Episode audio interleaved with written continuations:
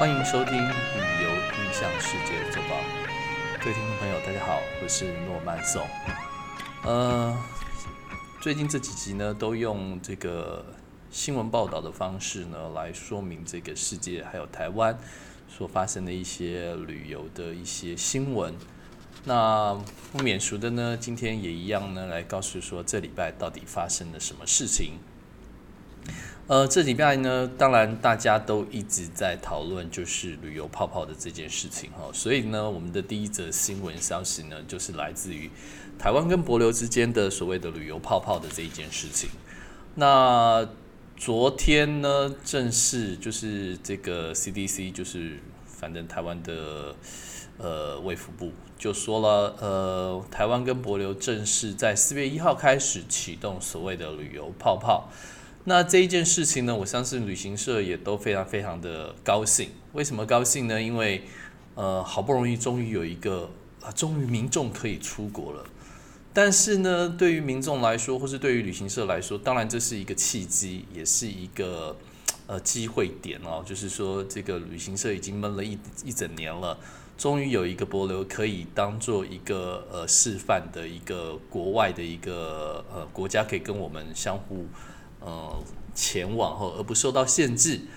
那这个旅游泡泡呢的行程呢也谈了一年多，其实从去年的九月份就已经有有这个消息了哈，一直传出来。包括了长航航空呢，也因为知道说博流可能会成为旅游泡泡的一点，所以他也是去申请了航权。那当然还有很多的航空公司，包括了台湾虎航，也可能会用租机的包机的方式呢，也飞博流这件事情。那所以呢，四月一号这个博流，呃，三月二十八号博流总统这个会书人这个总统阁下呢，也会来台湾做参访。那回去的四月一号呢，也由华航担任这个包机的，也不是包机，就是华航本来就有一个正常的航班飞这个博流，但是因为这个博流总统呢，为了要四月一号，所以他硬生生的变成了星期四飞回博流。哦，所以变成说这个比较特别一点，因为原来因为原来的这个博流的航权呢，它是礼拜三跟礼拜天的对飞航班，那现在呢就变成改成礼拜四，呃，礼拜三跟礼拜六，现在变成礼拜四跟礼拜天的对飞航班。那博流现在呢，因为是第一个旅游泡泡的行程，所以呢各家旅行社呢也争相的摩拳擦掌的准备来做这个博流的这一个行程。那呃，但是很好笑的一件事情，就是因为其实博流当地还有很多很多的事物，因为要配合了这个所谓的台湾的一些疫情的一些管控，所以呢，它就变成说到现在来说，都还没有一个正确的报价出来，因为博流政府也不知道应该怎么报价，然后因为这个台湾中华民国政府呢规定团进团出，然后还有一大堆的一些细则哈，所以还没厘清，所以呢，四月一号跟前面几班航这个班次呢，我相信这个可能也会出现很多很多的这所谓的旅客的问题哈，因为旅客可能也还没办法前往，因为可能都旅行社也都还不知道该怎么做，可能下个礼拜会比较明朗哈。所以呢，台湾跟博流虽然四月一号的旅游泡泡正式开始，但是如果说真的要就旅行社来讲 run 的比较顺的话，可能应该是在四月。第二个礼拜可能会比较 OK 一点哦。那这个包括了长荣后续的加入，或是这个其他航空公司的加入，可能都已经是四月中下旬或者四月底之后才会比较明朗。至于这个价钱方面，很多旅行社都已经开始先把这个价钱喊得很高，但是我相信应该不至于高到这样子，所以各位可以拭目拭目以待哦。所以消费者你也不要冤大头哦，当这个。前面第一波的这个所谓的嗯试金石吧，呃，反正就是大家可以看，且看且走，因为反正都已经封了一年多，你也不不需要急着这一时就是冲第一个哈。当然，如果你有这种癖好的这个消费者，你想要冲第一波，或是想要留下什么历史上面的名称，那那而且你也不在乎说这个经费上面的多搞的话，那你可以去参加这个前面的这几个航班的这个。去波流的这个仪式，然后大家今天也做出了，今天也有一些新闻报道出来了，哈，就是说，呃，这个不包括雅虎新闻网或是一些调查报告，呃，真正想要出国的可能会去博流，可能在十到十五个 percent 左右，其他并不是会急着想做这一波冲刺的名单。当然呢，这个呃无可厚非，所谓的十个 percent 或者十几个 percent，大家也不要觉得很意外了哈，因为连这个为了吃个寿司郎都可以改名字。都可以改成鲑鱼这样名字的人也大有人在嘛吼，所以呢，这个大家也都不用觉得很奇怪哦。所以这个博流呢，我相信，呃，我非常非常喜欢博流哈，所以呢，博流我希望它可以变得呃细水长流，而且是持续稳定的走下去，而不是炒短线的短短一波而已哦。希望博流可以这样源远流长的一直旺，一直旺，一直旺，旺到明年，旺到后年，一直旺下去，而不是这个短暂的消息而已哈。那这就是第一则新闻，所谓的这个台湾跟博流的旅游泡泡，在四月一号就会即将起航了哈。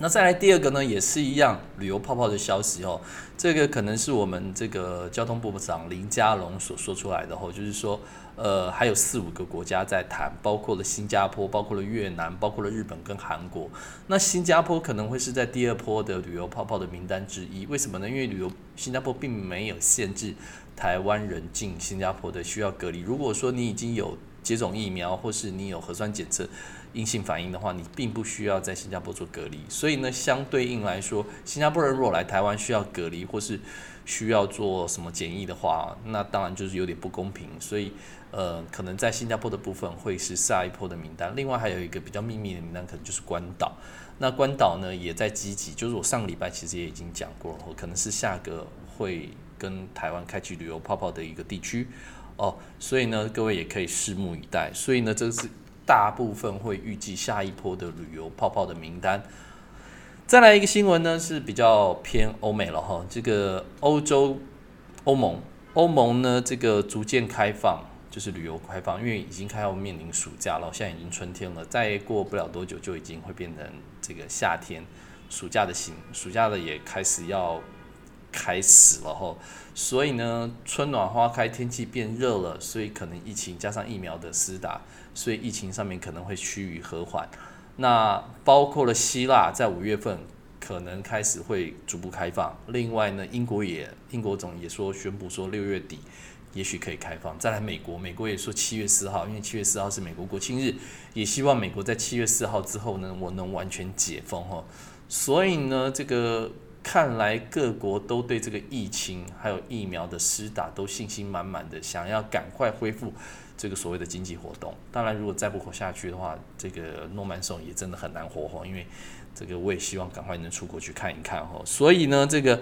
欧洲够多国呢，已经逐渐的会开始开放，包括在今年这个第二季或是第三季会逐步逐步的一一的开放哈。这是第三则的新闻。再来第四则新闻呢，这个欧盟准许，如果你有施打过。这个疫苗可以在欧洲共同体当中，就是欧盟这个体系当中，二十七个国家，你可以得到一个数位的绿色证书，但就是类似通行证了哦。那仅限于在这个欧盟这几个二十七个会员国当中。你可以互相的跑来跑去，而不受限制，不需要隔离，不需要再做一些特别的一些这个所谓的限制哦。那这个是欧盟在即日起，就是从今天开始后，就有一个这个所谓的呃数位绿色证书哦，通行证了哦。那你就可以在欧盟各国到处跑，但现在还不适用于非欧盟的国家。但是也在讨论，然后是否可以接受非欧盟的国家。那在上个礼拜我也讲过，他现在目前是接受澳大利亚、澳洲、纽西兰、韩国跟日本，因为呢这些还有新加坡这些地方的疫情对欧洲来讲是相对稳定的，但对台湾来讲，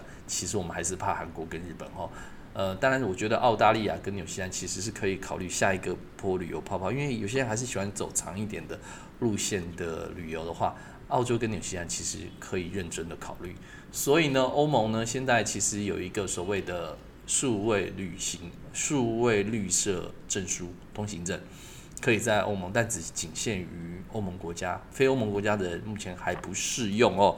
那再来呢，第五条新闻呢，就是东南亚的东协，这个上个礼拜我也讲过了哈，但是他们现在在热烈的讨论当中，不管是航空公司，不管是新加坡航空公司，或是这个 Air Asia 这些航空公司，都促请东协国家，因为他们也是一个共同体嘛，所以也促请这个东协这些国家呢，可以制定共同的法令跟共同的证书规范。然后来让这个所谓的欧盟这个东协啊，对不起，东协这几个国家可以互相的流通，而用正常的一个手续方式呢，能在东南亚这个到处跑哦。所以呢，在商对商务旅游来讲，或是对一些呃这个需要工作啊，或是呃旅游的一些，或是家庭拜访，或是学生留学的生，当然都会带来比较好的一个共同比较比较好的一个方式，可以出入境哈。再来呢，第六项新闻就是新加坡航空公司成为首个 IATA，就是呃国际民用航空组织 IATA 哈，这个国际运输组织啦哦，这个他们说发行了一个叫做数位通行证，数位旅游通行证，就是这个 Digital Travel Pass。那这个 Travel Pass 它是在手机上面下载一个 App。那这个 app 呢？这个只要你有打过疫苗或是检测过之后，都会在这个 app 里头记录。所以你在登机时，你只要秀出你这个 app，然后已经 guarantee，就是就是可以证明说你是呃已经检测核酸检测是阴性，或是你已经打过疫苗等等的这个证书证明说你是 OK 的，你就可以带着你的护照、带着你的证件，还有带这个所谓的数位旅游通行证。你就可以上飞机了，而不会再被刁难。但是呢，新加坡航空公司这因为这个是属于这个民间，所以还需要各政府去沟通协调了哦。那新加坡航空公司也成功的运用这个 app 开始执行它的飞行任务了。那也只是看说各国是否承认 IATA 这一个这个所谓的 Digital Travel Pass 哦，是如果各国都承认的话，那它会。简单非常多，因为它毕竟是一个呃国际的组织嘛，吼，然后各家的民航各大航空公司也都是这个呃这个组织的会员，所以呢，这个如果可以这样子做一个简化的流程的话，其实不失一个方法，吼。那所谓的，所以新加坡航空呢，成功的成为第一家这个数位旅游通行证的航空公司哦，而且也已经成功的使用了。再来呢，我们这几天一直谈到的旅游泡泡，旅游泡泡，旅游泡泡，旅游泡泡。其实这个在上周我看到一些这个所谓的业界的一些声音哦，业界的声音。当然，这是业界的声音啊，但是其实也是蛮实际的一些事情。就是说，如果呃，这我看到的一个特别的这个专栏，有人写的哦，就是说，如果撇开政治不谈，其实呢，台湾最好的旅游泡泡就是我们隔壁的中国大陆哦。那因为不管是中国大陆的这个所谓的疫情的控制，还有它可能对一些严格的要求的这个，不管是做公公共大众交通运输工具的一些证明文件，或是要求，当然比较严格，不会像就是比较严格了哦。所以呢，这个其实呢，就有业者提出来说，我们在讨论这么多旅游泡泡的同时，为什么从来不想到？我们隔壁的中国大陆，也许这个就变成试出一个善善意哈，因为我们现在的政府跟中国大陆其实是非常非常敌对的状态。当然，中国大陆也对台湾非常非常敌对了哦。所以，当然各位先不要误会，我并没有说像年轻人所说的什么舔共或者什么之类的哦，因为现在现在很多人都把这种事情叫做舔共哦，但是。就平心而论，就旅游业者，就是以一个业者的角度来讲，其实我们旁边有一个很大的泡泡可以去执行，而且这次其实是事出善意的。因为台湾跟中国大陆其实虽然中国大陆是一个疫情爆发处，但是它控制的是比较好的一个地方，所以呢，台湾为什么不可以跟中国？大陆去做一个旅游泡泡呢？当然这个是要协调的哦，因为我们不能因为谈旅游泡泡就就被它吃掉嘛哦，所以还是要有我们台湾人的应景精神哦。所以呢，这个呃，只是说明说，台湾其实在中国大陆其实是一个非常非常大的旅游泡泡在那个地方。当然，中国也在上个礼拜宣布，它不需要，它已经可以开始跨省旅游了哈，不需要再做一些这个证明文件，你就可以。可以凭借就跟正常你要跨一个省，之前是省跟省之间可能还有这个所谓的限制，说你不能到这个县，不然就是你要提出证明才可以做这个移动哈。但是现在呢，这个在上个礼拜已经开放了，就是说你不需要再做一些检测证明，你就可以坐这个动车或是坐高铁。当然，还是一个基本的公交坐公共公共大众运输工具，口罩要戴好啊，等等这些还是没有变。甚至一些航空站，就是国内的航空站也已经开放，说你不需要任任何的证明，就可以坐飞机，然后到这个其他的省会去走一走，或省市去走走。所以呢，中国大陆在自己。国内已经开始开放了哦，所以已经不会再需要做什么很大幅度的限制哦，这是这个报道。那再来呢，讲到这个台湾的部分哈，台北市政府呢，这个又有一个旅游的补助方案，从四月一号到四月三十号可以做申请，包括了各公司行号，如果你对台北市的观光旅游有有申请，就是办一些活动或是这个有有。有弄一些就是可以促使台北市的不管是住房率或是旅游等等，这个相对提升的这些案件，你都可以申请。当然，知道公司行号或是旅行社去做申请，那这个还是有一个补助的哈。所以呢，这个台北市的居民呢，或是在台湾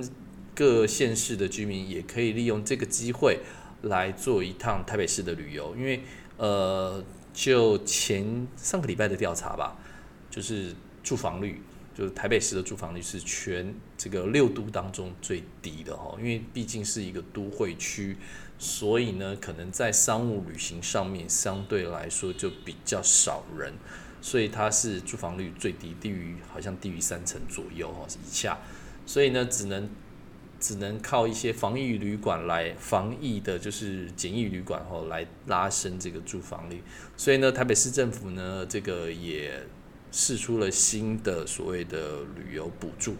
方案，希望各旅行社都可以去做申请，或是这个做一些创意的活动哦，包括了一些呃文教啊，或是运动赛事，或是一些呃活动啊，都可以来做这个很好的整合，来提升台北市的旅游观光。好啦，这个礼拜呢，就是。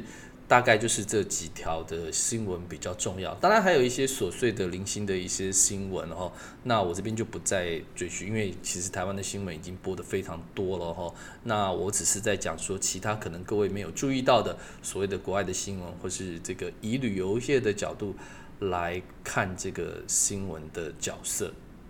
好啦，那你还想要听什么样子的新闻呢？这个你可以留在 p o c k e t 留言上面。然后呢，我可以去找这些新闻资料，然后告诉你正确的一些资讯。那今天的节目呢就到此，我们下个礼拜，拜拜，再见。